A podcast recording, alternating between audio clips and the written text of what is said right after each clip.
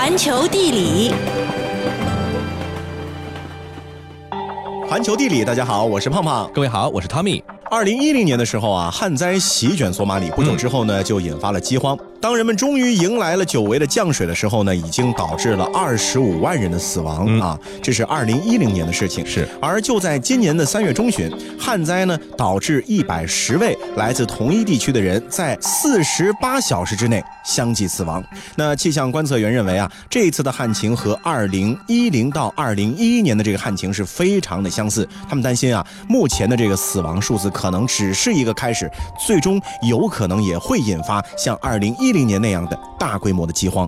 行走小百科：索马里联邦共和国，简称索马里，位于非洲大陆最东部的索马里半岛，拥有非洲最长的海岸线。公元前十七世纪以前，索马里建立了以产香料著称的邦特国。一九四一年，索马里沦为英国殖民地。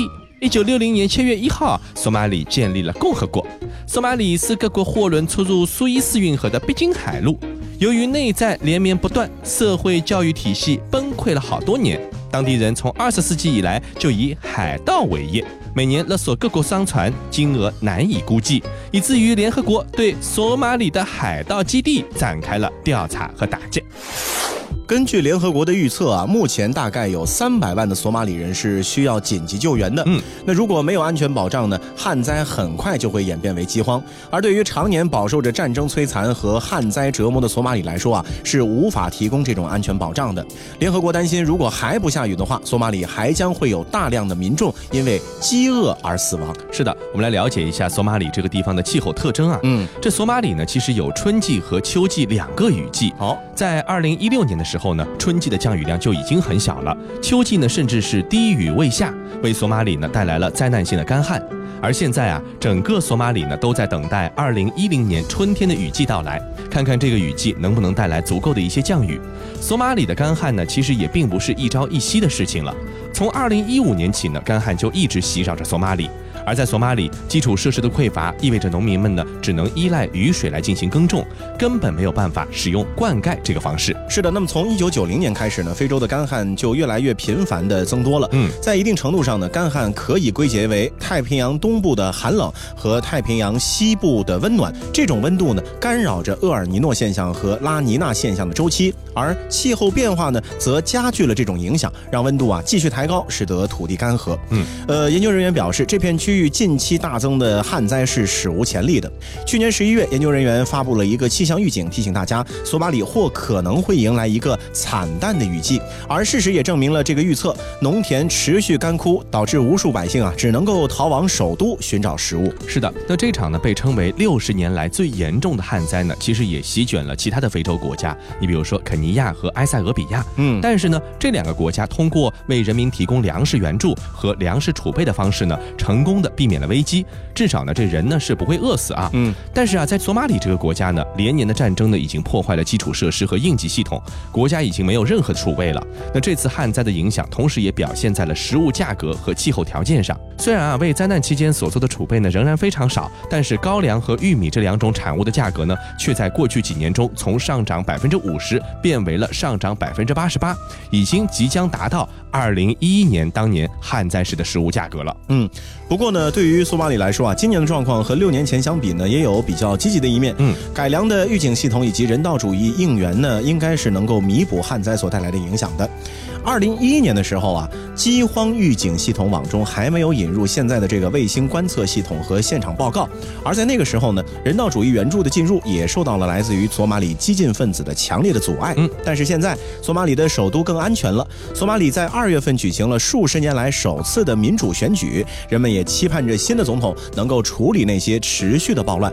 然而时间呀，其实说来也很紧迫。在二零一一年的时候呢，旱灾导致的死亡人数在四月和五月。期间是大幅攀升，人们都盼望着这样的悲剧不要在二零一七年能够重演。也就是说，现在到了该行动的时候了。是的，那么其实衣食住行啊，是咱们开门的四件大事。嗯，解决完吃饭的问题呢，自然也要关心住的问题。既然有人为吃饭来伤脑筋，那一定也有人为住啊费心思。嗯，那古往今来呢，其实也没什么区别。来来来，同学们，我们来复习一下中学语文。背诵一下杜甫的《茅屋为秋风所破歌》中的名句：“安得广厦千万间，大庇天下寒士俱欢颜。”很好。这首诗呢，描写的是在安史之乱之后，杜甫流落到成都，在郊区啊，好不容易盖了一栋茅屋，可是，一场大风雨啊，把他的茅屋屋顶都给吹走了。呃，老师，老师，杜甫不是大文豪吗？怎么会这么穷困潦倒、窘迫拮据啊？哎，你看看你们，只知其一，不知其二了吧？呃，听我好好给你们解释一下啊。你看你问的破问题。又给老师发挥的机会了。嗯，谁在说啊？嗯，说得好。那我就好好的给你们解释一下，你们给我好好的听着。当时的成都啊，类似于战争的大后方，从关中出逃前来避乱的人很多，这房价也就飙升了。拥有几间房屋啊，在当时来说是很是不容易的。这老杜同志啊，一生流离颠沛。他在成都的这个草堂呢，已经算是很好的一个居住地了。哦，原来是这样。呃，看来光会写诗也没什么用处嘛。你怎么可以有这种想法？给我把这首诗抄一百遍。不过其实啊，安史之乱的时候，杜甫过的日子比较的拮据窘迫。在战乱之前呢，杜甫过的也不是什么好日子啊。是安史之乱之前，杜甫在当时世界上的第一大城市大唐的都城长安呢生活了十年，生活啊比在这成都还艰难。哦，在长安的前几年呢，杜甫没有稳定的生活来源，有时去长安城南的终南山采草药，拿到市区出售以生活；有的时候呢，去买政府为了救济灾民而低价出售的这个粮食。嗯，可以说呢，基本上也是属于。医要优，食也要优的地步。没错，这吃饭都成问题啊，在长安居住呢就更难了。嗯，这杜甫曾经呢一度把家眷全部接到了长安城南的下杜城，不久呢就因为生计问题呢又迁移到了长安东北两百多里路的奉先，也就是在今天陕西的蒲城县这个地方郊区的郊区了。嗯，这寄居在县属的公社里，这相当于在无锡买房居住，在上海上班，比住在昆山的人呢可能还要惨很多，就基本上属于住在北京七环以外了啊。是的，除了杜甫啊。大诗人白居易的京漂生活呢，也是很艰难的。贞元十九年春，白居易时年是三十二岁。虽然说先后是通过了礼部的科举考试和吏部的选拔考试，在秘书省做教书郎，成了有编制的公务员，但是啊，他的薪水仍然没有办法在长安买房，只能在城东的长乐坊租了已故宰相关波家的一个亭子。住了下来。是啊，过了两年，到三十四岁那年呢，白居易就把母亲和弟弟接到长安来一起居住。但是一个亭子怎么能住得下一家子呢？于是乎呢，他只能在长安周边的渭南买了一个地方，建了一处宅子。一家人呢，总算是住了下来。那休息天的时候呢，白居易就骑着马呢，赶到渭南和家人团聚。第二天呢，再回长安去上班。嗯，那说完了唐朝呢，接着咱们再来说一下宋朝。嗯，咱们就以占据了唐宋八大家三席的苏洵、苏轼和苏辙父子为例。嗯，嘉佑。佑元年，也就是公元一零五六年的五月啊，三苏从四川的眉山抵达了京城汴梁。汴梁当时是一个人口超过了百万的国际大都市，繁华程度啊，天下第一，可以说是无城能及。嗯，精英们啊是挤破了头也要去汴梁，自然呢就抬高了汴梁的房价。父子三人呢也因此只能是寄宿在寺庙里面。由此可见啊，这样一个大宋第一文化家族在汴梁呢也只能是租房子住啊，可见当时的房源之紧俏。赏识苏东坡的恩师。欧阳修呢，也曾经在诗中啊和学生抱怨过汴梁的住房问题。是诗中描绘欧阳修租住的街区是污水横流，鱼龙混杂，闲方旧古屋，碑漏杂里履，灵柱永沟斗，街流一庭除。那在苏洵去世之后，爸爸去世了，嗯，两兄弟苏轼和苏辙呢，仍然是没能在首都买上房子。后来啊，苏轼的儿子在汴梁结婚，老父亲呢没法给他们买婚房，只好让夫妻俩呢是借住在同乡间好友范镇的房子里面。而苏辙对儿子们呢也是满怀愧疚啊，到了人生的暮年，再买不起房，儿子们都有怨言了。是啊，于是呢，这苏辙就决定拿出毕生的积蓄买个房子。可是啊，首都汴梁的房子呢，他仍然买。买不起，只能在距离汴梁两百来里路的许昌买了座屋子。你想现在啊，我们这两个地方走走，可能要坐高铁得坐上一会儿啊。当时啊，骑着马这回趟家得多不容易哈。是。那接下来呢，咱们穿越到清朝的道光和咸丰年间，看一看后来名满天下的曾国藩他的租房的生涯。在道光十八年的时候呢，二十七岁的曾国藩呢进士及第，开始了从小京官做起的官场生涯。那么同时也开始了他长达十四个年头的租房生涯。后来呢，曾国藩开始操练湘军，并且经历了一段和太平军鏖战的军旅岁月。直到同治七年，也就是一八六八年的一月份，曾国藩呢回到了阔别十七年之久的京城，住在金鱼胡同的贤良寺。七天之后呢，又搬到了宣武门外的法源寺。他身为这个一等义勇侯、武英殿大学士、直隶总督啊，这样的一个曾国藩呢，在北京居然还没有能够有一处私宅。可见啊，其实，在历史上，很多名人也不是那么的有钱，买得起房子的。在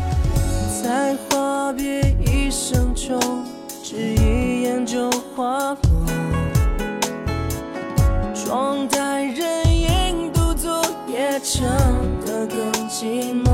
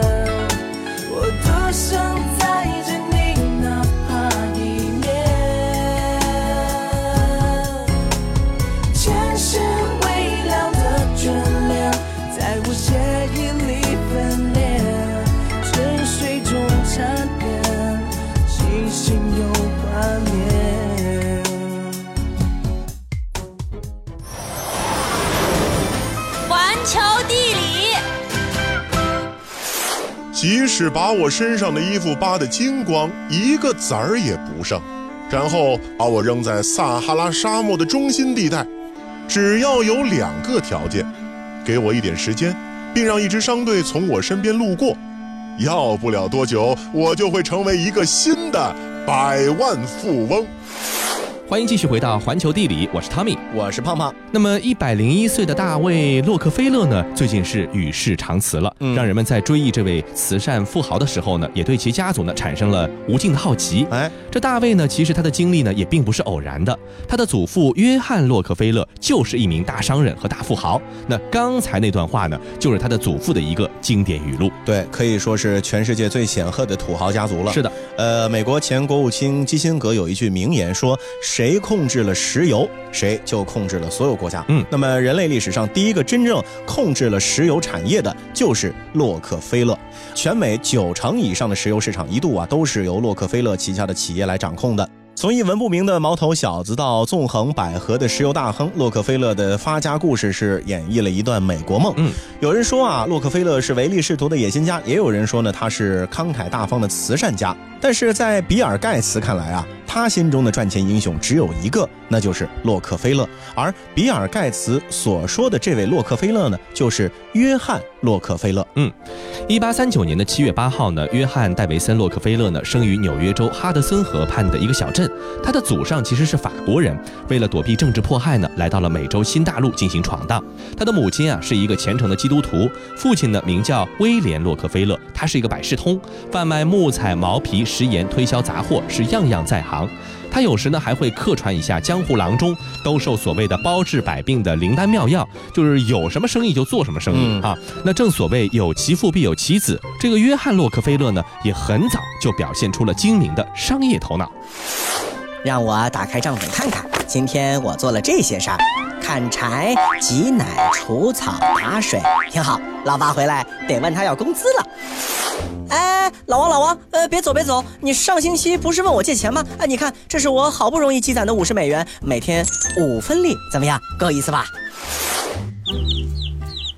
哇，这是火鸡窝，我把小鸡带回家养大了再卖，就能赚钱了。快来买啊！快来买洛克菲勒牌火机，真正绿色无公害，买不了吃亏，买不了上当。非常好，我儿子可真是一块做生意的好材料啊！在父亲赚钱就是王道的思想下呢，也是激发了少年的洛克菲勒对于商业宏图的向往。是一八五五年啊，十六岁的洛克菲勒刚读完高二，就决定退学到商界谋生。嗯，他呢是先学了近四个月的会计银行学，这个呢是他一生唯一的一次接受正式的商业培训啊。随后呢就开始在上海当中闯荡了。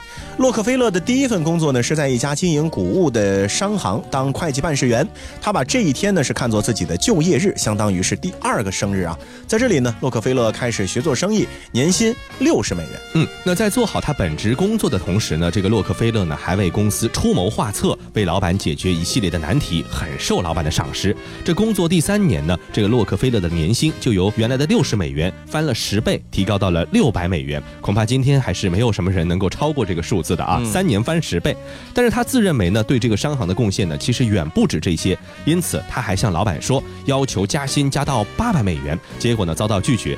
这洛克菲勒呢是一不做二不休，干脆就炒了老板的鱿鱼，自己出来单干了。在一八五九年三月，洛克菲勒以百分之十的利息向父亲借款一千美元，加上自己的积蓄八百美元呢，他和英国朋友莫里斯·克拉克合股创办了克拉克洛克菲勒公司。嗯，公司主要经营谷物、牧草和肉类等农产品。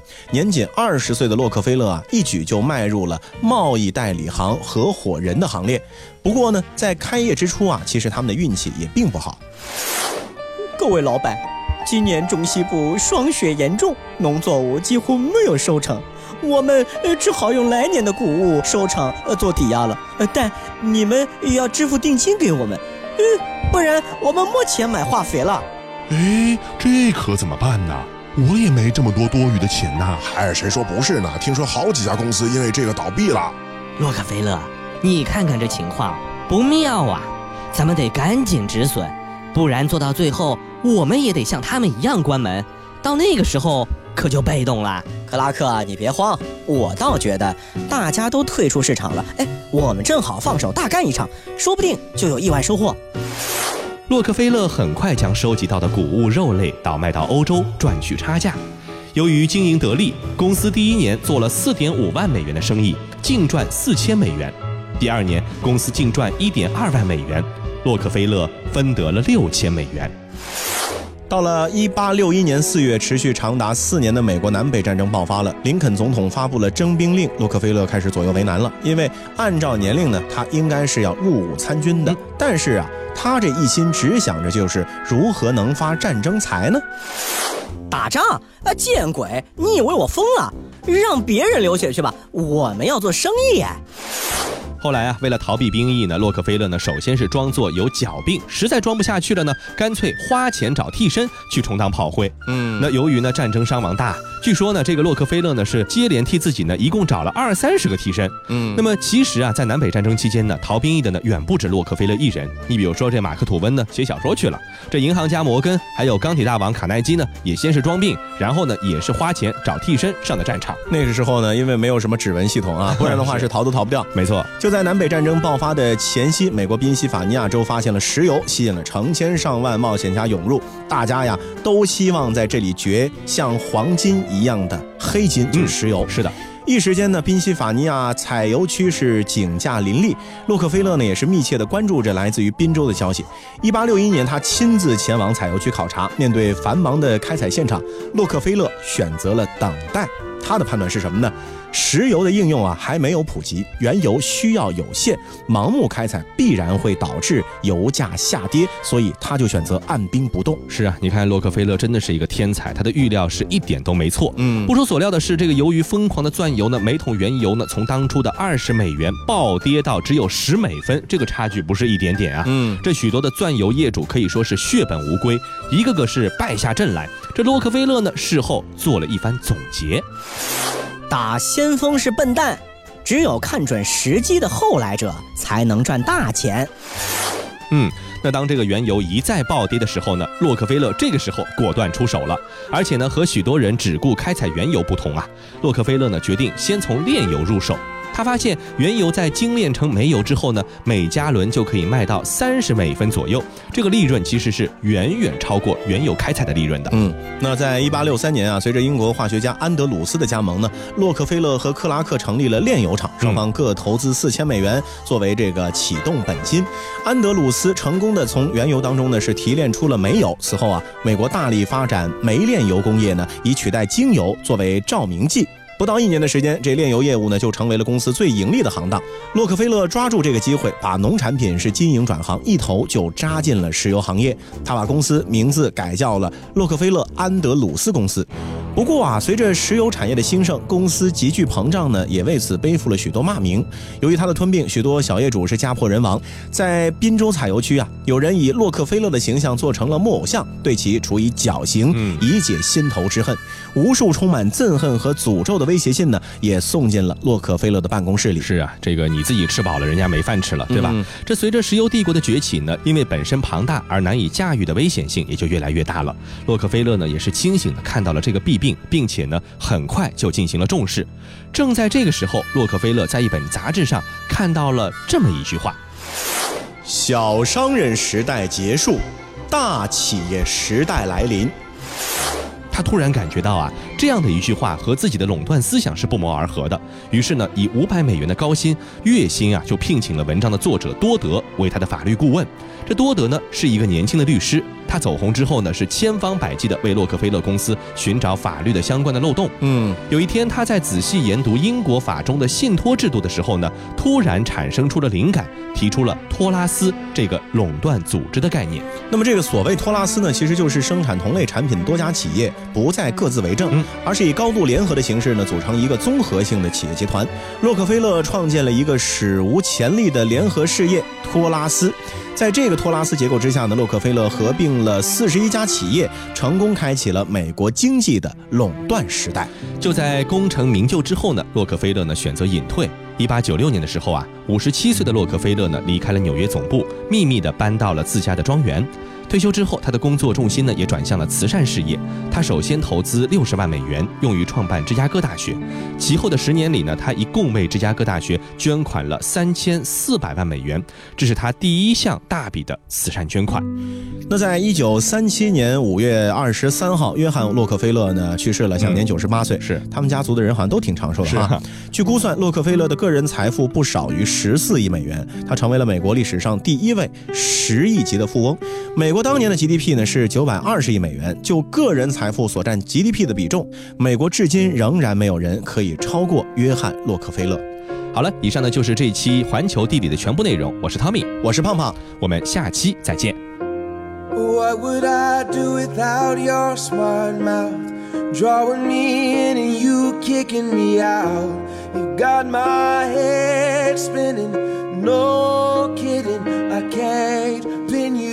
Down. What's going on in that beautiful mind? I'm on your magical mystery ride. And I'm so dizzy, don't know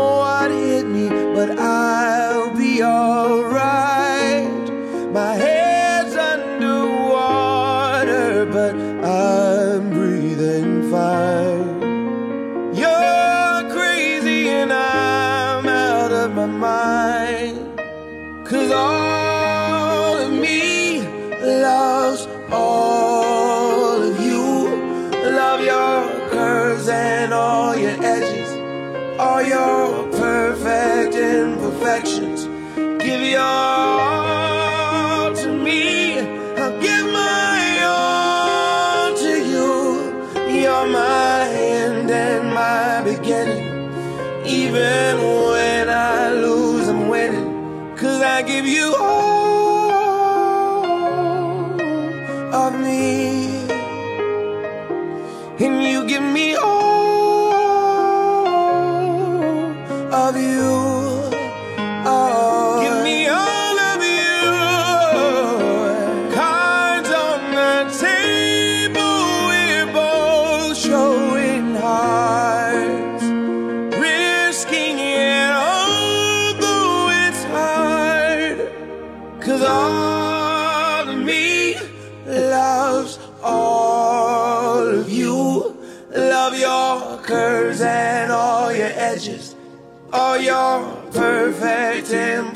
Give your all to me, I'll give my all to you.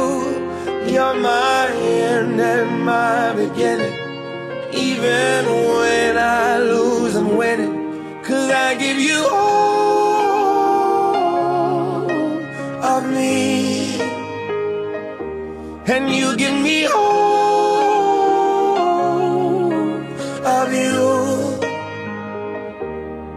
give you